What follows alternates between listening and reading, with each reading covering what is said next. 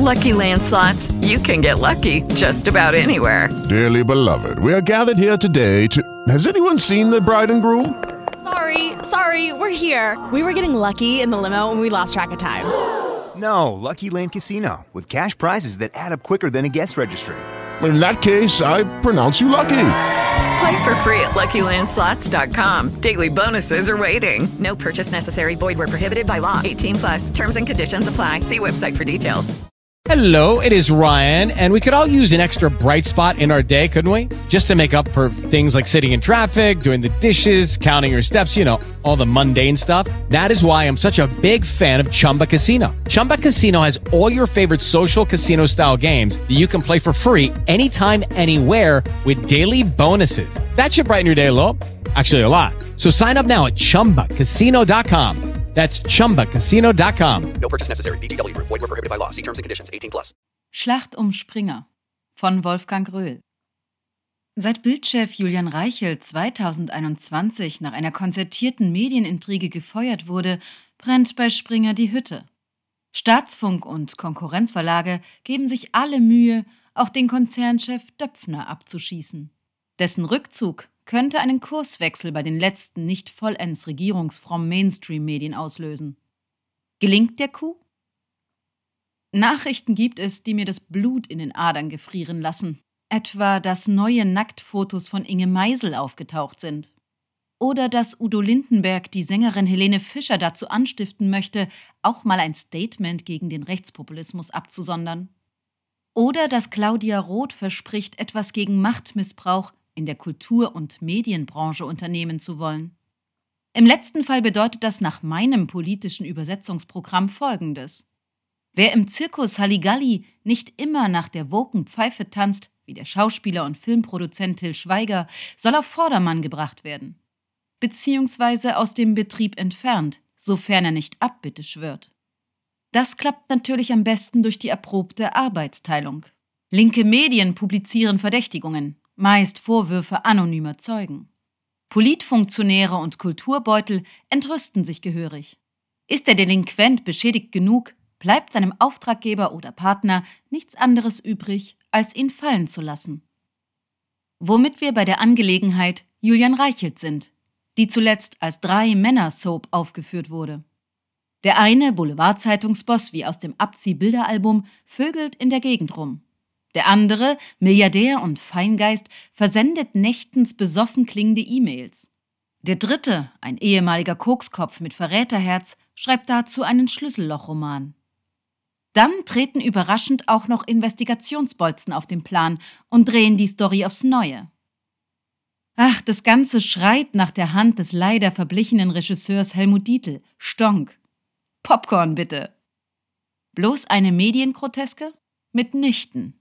In Wahrheit handelt es sich um den über Bande gespielten Plot, die letzte Bastion eines noch halbwegs funktionierenden Journalismus zu schleifen, welcher prinzipiell immer die Mächtigen kritisiert, nicht die Kritiker der Mächtigen.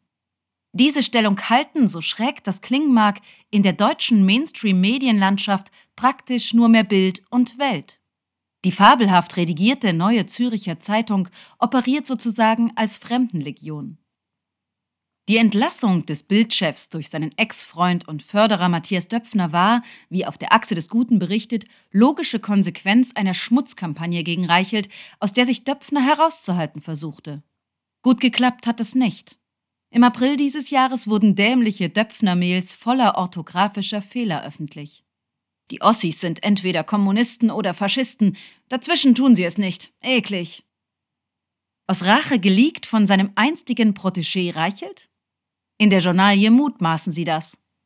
Dann tauchte der Springer-CEO auch noch kaum verhüllt als Hauptfigur im Roman noch wach auf, den der Hunter S. Thompson Spätverschnitt Benjamin von Stuckrad-Barre punktgenau in die wiederentflammte Diskussion um Döpfner platzierte.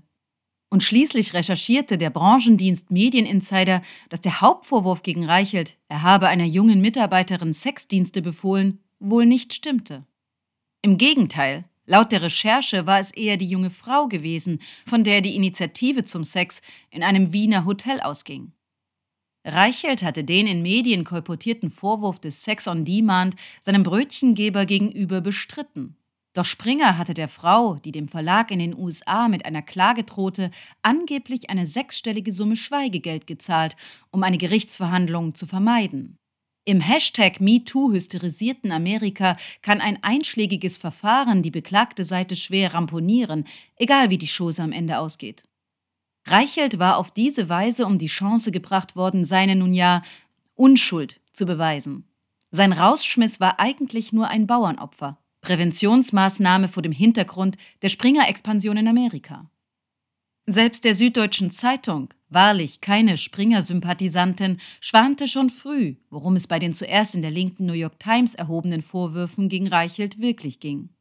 Zitat: Mit dem Kauf von Politico wächst der Einfluss des Springer-Konzerns in der Medienlandschaft der USA. Das Nachrichtenportal Business Insider und die Newsletterfirma Morning Brew gehören schon zum amerikanischen Springer-Sortiment. In der deutschen Verlegerschaft wird vermutet, dass man in den USA wenig begeistert ist vom medialen Machtzuwachs von Springer und dass der kurz vor dem Politico-Kaufabschluss veröffentlichte Artikel in der New York Times womöglich kein Zufall sei. Zitat Ende. Warum sonst hätte die New York Times angebliche Vorgänge länglich ausgebreitet, welche in der Gerüchteküche eines deutschen Boulevardplatz spielen.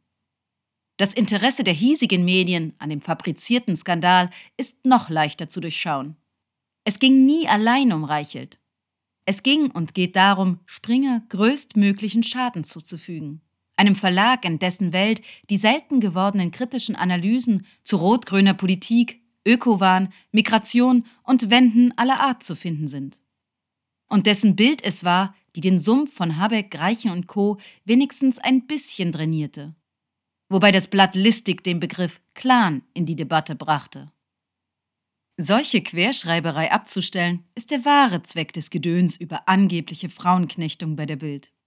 Lachhaft, wenn sich Privatmedien und Staatsfunk ausgerechnet um die Rechte von Frauen bekümmern, die bei der verhassten Bild anheuern. Gerade so, als handle es sich um Hascherl vom Land, die auf einen Zuhälter hereingefallen sind. Nebenbei, gewisse Verlage in Hamburg und München sollten sich vielleicht bedeckt halten, wenn es um Sex und Mobbing im Redaktionsbetrieb geht. Da lagern noch ein paar Leichen in Medienkellern, sofern ich mich recht erinnere.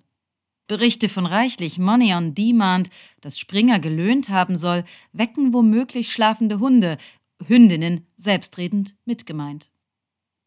Der NDR, nach dem WDR die dreckschleudertechnisch ausgereifteste Anstalt der Öffis, stellte in der Agitationssendung Reschke Fernsehen angebliche Reichelt-Opfer anonym durch Umrisse dar.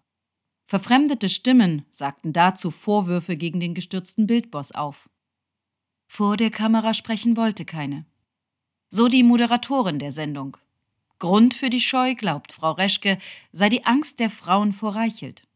Der sei unberechenbar, heißt es in der Sendung, und habe einen langen Arm. Ach ja? Reichelt, man erinnert sich, wurde im Oktober 2021 gefeuert. Die NDR-Sendung lief im Februar 2023, zu einer Zeit also, als Reichelt den Frauen unmöglich noch irgendein Leid tun konnte. Er kann sich höchstens gegen falsche Anschuldigungen juristisch wehren. Die einzige Macht, die der Mann noch hat, besteht darin, sich einen guten Anwalt leisten zu können. Der wurde tatsächlich aktiv. Nach einer von Reichelt erwirkten einstweiligen Verfügung ist der schludrig recherchierte Kampfbeitrag des NDR über ihn zunächst nur noch arg beschnippelt in der Mediathek abzurufen. Da ob angefressen schob der NDR in seinem Medienmagazin Zapp eine Attacke nach, über die Reichelt begeistert gewesen sein muss. Er mit seiner vielgeguckten YouTube-Show Achtung Reichelt als großer Zampano des Rechtspopulismus. Ansonsten enthielt der Beitrag nur lose Enden. Überfallartige Interviewversuche, eine Spezialität des Tendenzfunks, scheiterten kläglich. Blieb allein das Geraune über die Finanzierung von Reichels Firma Rome Media durch einen Skandal-Milliardär. So, als würde nicht der Staatsfunk selber mit Milliarden finanziert. Zehn per anno, to be correct die den Bürgern abgepresst werden. Eines ist klar. Niemand in dieser Schmierenkomödie hat Mitleid verdient. Reichelt nicht, der als Bildchef oft genug selber nach dem Motto schuldig bei Verdacht agiert hatte. Zudem die gusseiserne Regel Never in the same company ignorierte. Döpfner nicht, weil man als Chef von fast 17.000 Mitarbeitern keine E-Mails verschickt, die von einem Zugetrönten stammen könnten. Und dann ist der Springer Verlag ja selbst für Leute, die nicht regierungskonform ticken, eine janusköpfige Einrichtung. Unbedingt für den Staat Israel gewiss, aber auch oft lobhudelnd an der Seite Merkels unterwegs gewesen. Viel zu lange auf dem Refugees Welcome Dampfer, im Corona-Panikorchester anfangs ganz vorn. Ein Ritus, eine Austreibung Springers AfD-Bashing. Auch wenn die Blauen im Bundestag nicht selten die gleichen Fragen stellen wie Bild. Da ist noch eine Sache, die mit Geschmack zu tun hat. Mit ihrem Inferno aus Spielerfrauen Knackerschen, dicke Omas Wettbewerben, Megapacks Sauforgien, Peniswachstumsförderungstipps und Geissens Tochter Bodyshaming geht Bild an die Grenze dessen, was ein Mensch, der mehr als zwei Bücher im Regal hat, ohne bleibende Traumatisierung ertragen kann. Und Franz Josef Wagner gehört in ein hübsches Pflegezimmer mit viel Sonne, ohne Internetzugang. Dennoch, trotz ständig sinkender Blattauflagen werden Springers klassische Marken weiterhin viel gelesen. Denn die großen digitalen Reichweiten von Bild und Welt machen die Einbußen im Holzbereich mehr als wett. Ohne Springer-Medien wäre der Mainstream komplett in den Händen derer, die uno sono noch mehr vom Gleichen fordern. Mehr Migration, mehr Klimasündenstrafen, mehr Schulden, mehr Deindustrialisierung, mehr Windräder, mehr Elektroautos, mehr Denunziation, mehr Kampf gegen rechts, mehr Umverteilung von unten nach oben in die Öko-Bourgeoisie. Würde auch Springer irgendwann zum Hauptstrom stoßen, wäre das ein Fanal, da steht was auf dem Spiel.